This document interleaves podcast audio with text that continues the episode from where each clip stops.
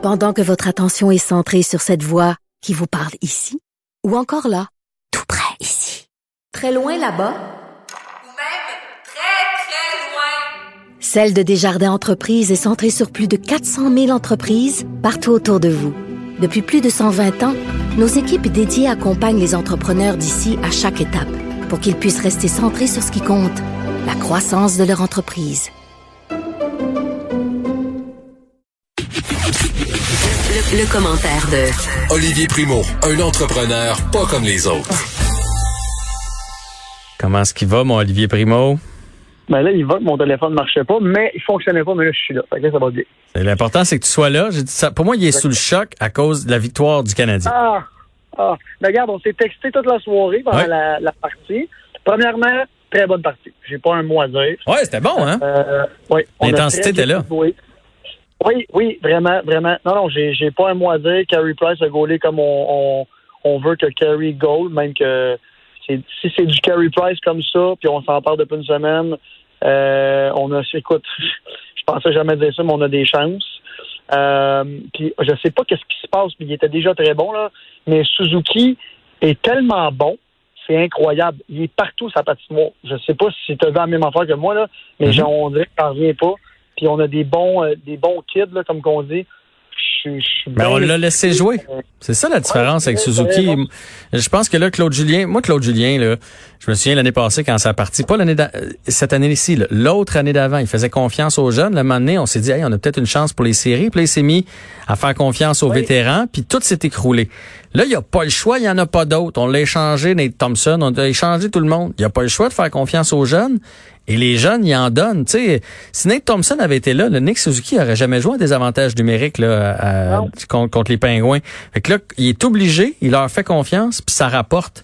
Des jeunes en confiance, ça peut t'amener loin. Fait que j'ai bien hâte de voir ça, mais je sais pas si t'as lu comme moi, là, mais ce soir, la défensive du Canadien et Carey vont voir ça plus chaud. Là. Les pingouins s'en cachent pas. Ils vont mettre de la pression, ces défenseurs du Canadien. Les pingouins n'ont pas joué leur meilleur match non plus euh, samedi. Écoute, je suis 100% d'accord avec toi, mais ils ont vraiment pas joué un mauvais match non plus. Là. Les Pingouins ont été très, très forts. Puis, mais tu sais, on parle de- des jeunes Kéké. Il a pas joué sa meilleure game, mais tu vois qu'il est plus en confiance. Je Ouais. sais pas qu'est-ce qui s'est passé. Ah, ils patinent mais plus ça- vite aussi. Il patine, oui, il patine plus vite. Puis Mm. son, son but, wow, quel lancer. Euh, j'ai j'ai vraiment été, je te dis, j'ai été, la bonne vieille expression, là, flabber, flagger, ga- ba- Flabbergasté. Exactement, là. Tout ça, toute la game, puis je te textais pendant la game, puis je, je riais. Qu'est-ce qui se passe avec notre Canadien de Montréal? Carey Price était là. Shea Weber était presque rapide. Écoute, j'aurais tout vu après cette première game-là. Mais j'ai lu les mêmes trucs que toi sur les pingouins. Puis en tant que gérant d'estrade, euh, quand ils disent qu'ils vont mettre plus de pression, puis tout, ils en ont mis. Là. Ils ont, ils ont pas joué une mauvaise game. Non, ils n'ont pas joué une mauvaise game. Mais moi, j'ai trouvé, à part le but de Crosby, j'ai Ouais. trouvé qu'ils sont restés beaucoup en périphérie. Ils dominaient tellement, que, dans leur tête, je suis sûr qu'ils se disaient, on va finir par y aller. Il n'y a pas eu de sentiment d'urgence. Je suis certain que en milieu de troisième, il était convaincu qu'il allait finir par gagner la game. Il, tu sais, il lançait de partout tout ça. Euh, le but de Crosby, c'est le but où ils ont travaillé. Là. Genzel a bataillé le long des rangs. Puis ça, ils n'ont pas fait ça beaucoup, les Pingouins. Puis là, je pense que ce soir, ils vont le faire. Puis il va falloir éviter le banc des punitions parce que si on leur donne sept avantages numériques, Exact. À un moment donné, ils vont nous faire mal. Ça n'a pas fait mal le dernier coup, mais à un moment donné, ça va y aller. Et là, je m'en allais parce que je sais pas si tu te ben, tu viens de le dire, là, la rondelle, là, elle se promenait en, en, en avantage numérique, puis là, c'est là que le Canadien avait vraiment de la misère. Puis je regardais ça, puis là, je me disais, on retourne à nos vieilles habitudes de prendre trop de punitions. Mais, tu sais, Suzuki, quel joueur de désavantage numérique, il est partout. Tu sais, on en parle, là. Si Thompson avait été là, jamais, jamais, il aurait joué sur des avantages numériques. Fait que, euh, non, je suis bien content de nos Canadiens de Montréal. J'ai bien hâte de voir ce soir. Mais, tu sais, le Malkin n'a rien fait. Crosby a fait un but, mais le reste de la game a comme été un peu pas invisible, là, mais pas le Crosby qu'on connaît. Hmm. Je pense que si la, la chimie s'installe, ça va être plus difficile. Mais déjà, regarde, les deux, je pense qu'on avait mis Pittsburgh en trois. Non, moi, j'avais mis en Euh, quatre, mais... En je- quatre. Ouais, mais... euh, non, mais là, maintenant qu'ils ont gagné le premier match, là, euh, puis moi, je le souhaite pas, là, vous le savez, je, je préfère qu'on repêche, mais... Euh, s'agit que ça parte croche ce soir, Carey dans sa bulle, un autre but chanceux, parce que le premier but, c'est Keke avec son épaule, là, tu sais. Un autre but chanceux, ça tombe un 0 puis c'est un 3 de 5, là. Fait que ça peut leur jouer dans la tête de dire hey, on va manquer de temps là parce que c'est c'est sûr que sur une sur une long ride ils vont finir par nous avoir mais on sait jamais on sait jamais fait que c'est normal que le Canadien y croit. La bonne nouvelle c'est qu'on va avoir du hockey ce soir, mercredi et au moins vendredi. Fait que on sera au moins pour la semaine. Bonne nouvelle, puis tu parles du but chanceux, t'as raison, mais enfin, le Canadien est chanceux pour marquer des buts. Fait que si on peut être chanceux, puis tu le sais, en série, la chance, ça peut t'amener bien loin. Fait que non, je suis bien confiant, j'ai hâte de voir la game. À suivre. Euh, de toute façon, je vais en reparler tantôt avec euh, Jean-Philippe Ouais. Bertrand de TVA Sport. Mais là, parle-nous de TikTok. Tu as été le premier la semaine dernière euh, à nous parler de TikTok aux États-Unis, que les États-Unis Ouais. voudraient le bannir parce que ça appartient à des autorités euh, chinoises. Puis là, ils, ils ont peur à l'espionnage, aux données et tout ça. Qu'est-ce qui se passe dans ce dossier-là?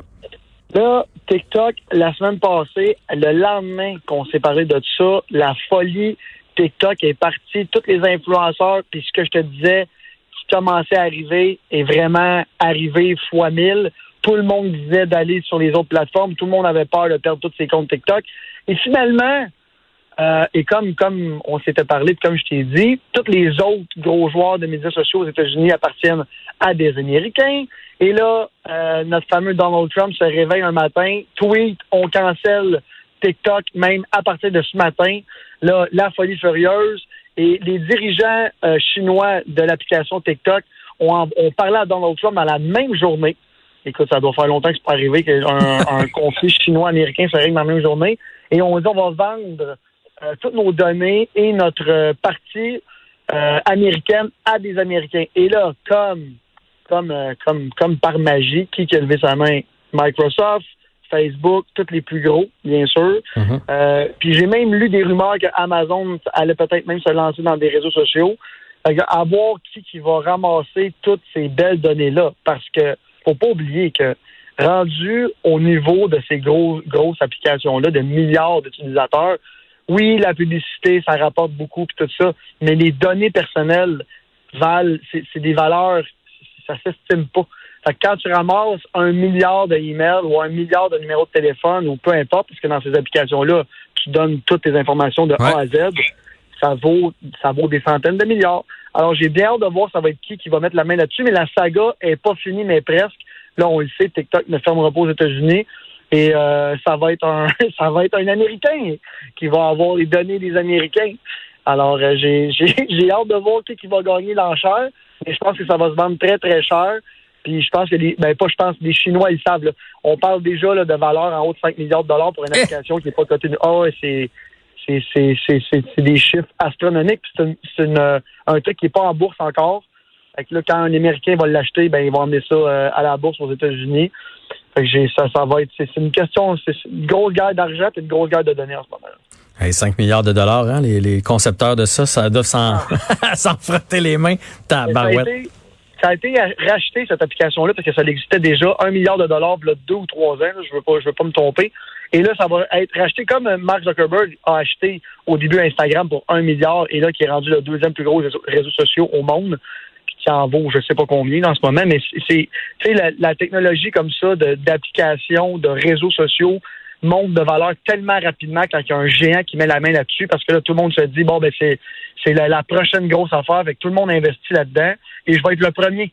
Quand Microsoft va acheter TikTok, ou euh, peu importe qui, va l'acheter, quand les, les actions vont sortir, je suis un fan de, de, de ça, d'acheter des actions de réseaux sociaux, ça finit toujours par monter à long terme, comme Facebook, comme Snap, comme toutes les autres, dans le fond, là.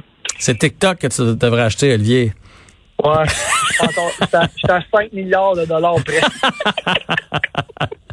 Hey, à partir d'aujourd'hui, donc, les rassemblements de 250 personnes sont maintenant alloués au Québec. Est-ce que ça change quelque chose pour toi? Est-ce que tu as parlé avec euh, des propriétaires de bars, de salles de spectacle?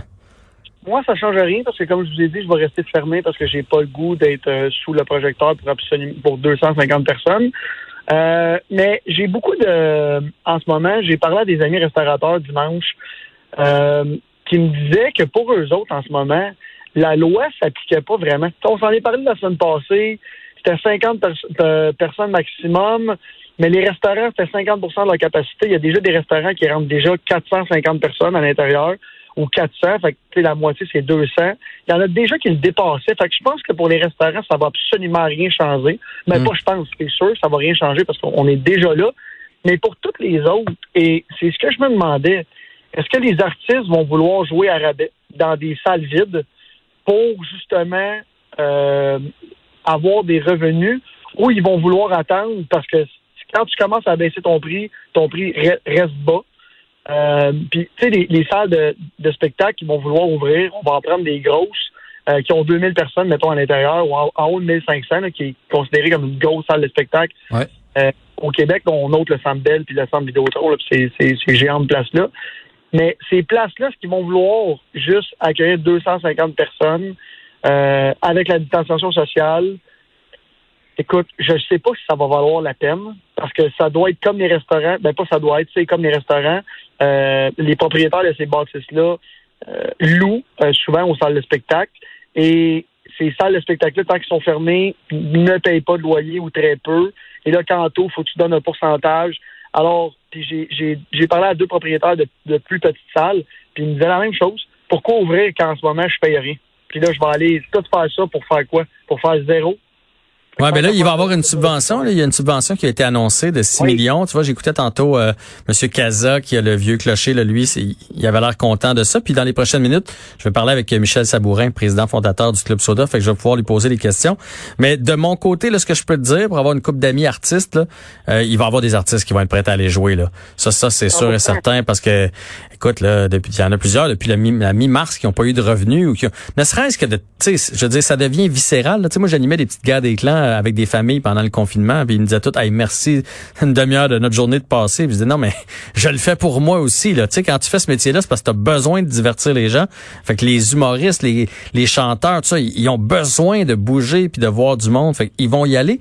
Moi, je te pose la question à l'inverse. Est-ce que les spectateurs vont y aller? T'as lu là, que samedi, dans les cages au sport de ce monde ou bars sportifs, peu importe le nom, euh, même s'il y avait un match canadien, il n'y avait pas un chat, là.